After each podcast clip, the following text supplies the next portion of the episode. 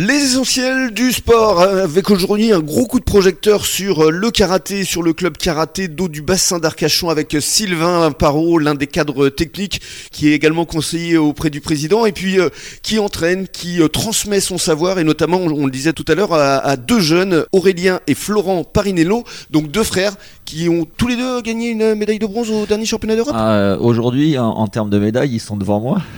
ils en ont trois chacun, que ce soit mondial ou européen Mhm. Euh, et moi, j'en ai que deux. Mais voilà, ce sont des jeunes avec qui j'ai partagé mes premières armes euh, internationales avec eux.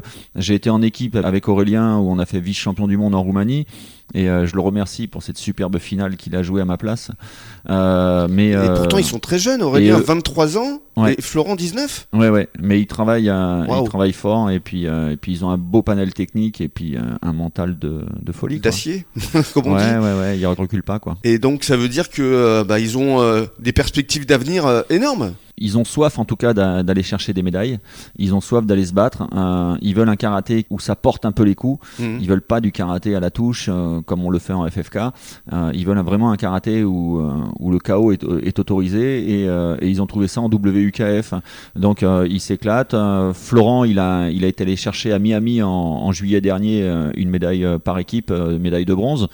Il est revenu fort de ça. Ils sont partis à Florence en Italie euh, pour les championnats d'Europe. Aurélien a fait euh, cinquième en toute catégorie, c'est-à-dire que voilà, les petits, les gros, il n'a pas hésité. Et dans sa catégorie, en moins de 84 kilos, il se, place troisième en senior. Génial. Euh, c'est balèze. Et qu'est-ce qu'ils ont de plus que les autres? C'est vraiment le, mental? C'est-à-dire que tout le monde a, à ce niveau-là une, une excellente technique j'ai un de mes professeurs, Gérard Delbar, qui m'avait dit à, niveau égal, ce qui fait la différence, c'est la condition physique. Et euh, j'ai été préparateur physique au Krebs de Bordeaux, j'ai été préparateur physique à l'équipe de France en 2000. Et euh, j'ai vraiment mis ça dans mon club, hein, mmh. préparation physique. À une époque, j'ai même fait venir un préparateur mental hein, dans le club parce que j'ai trouvé que c'était important. C'est pas ce qu'on fait simplement euh, à l'entraînement qui suffit, c'est tout ce qu'on fait à côté aussi. Bien sûr.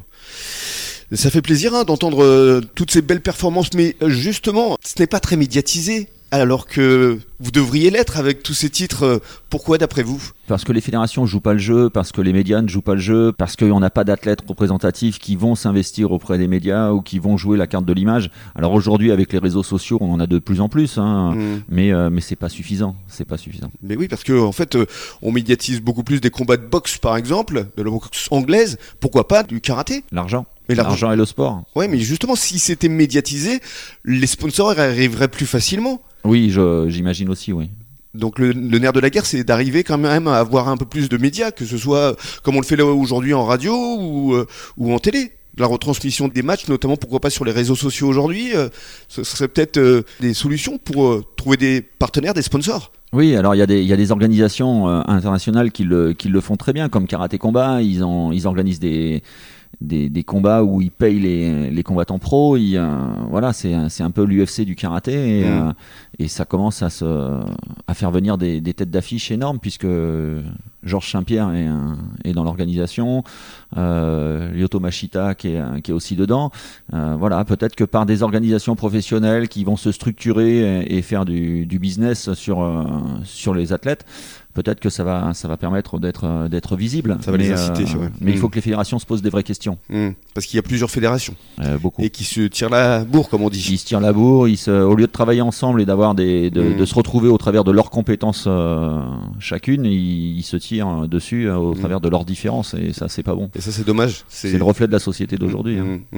Bah, merci en tout cas pour votre franc-parler, Sylvain. C'était vraiment très agréable, hein, Yannick. Hein. Ah oui, tout à fait. Puis on a appris des choses. Absolument, c'est le but. Enfin, moi, en tout cas. Les essentiels du sport sont là pour ça. Merci beaucoup Sylvain. Qu'est-ce qu'on vous souhaite là justement? Il y a la fin d'année qui arrive euh, pour l'année prochaine. Quels sont vos souhaits, vos envies? Je crois qu'il y a un septième Dan en préparation. Alors il est en préparation, il est même plus que préparé puisque je suis sur la fin de ma préparation. Tout ce que je fais là aujourd'hui c'est pour améliorer et je vais présenter mon examen le 7 janvier à Paris en espérant euh, revenir avec. On croise les doigts. Septième Dan le 7 janvier ça ne s'invente pas. C'est énorme. C'était étudié pour. Merci beaucoup Sylvain. Merci à vous deux. C'est un bon début de soirée à l'écoute de la radio des essentiels du bassin. À demain.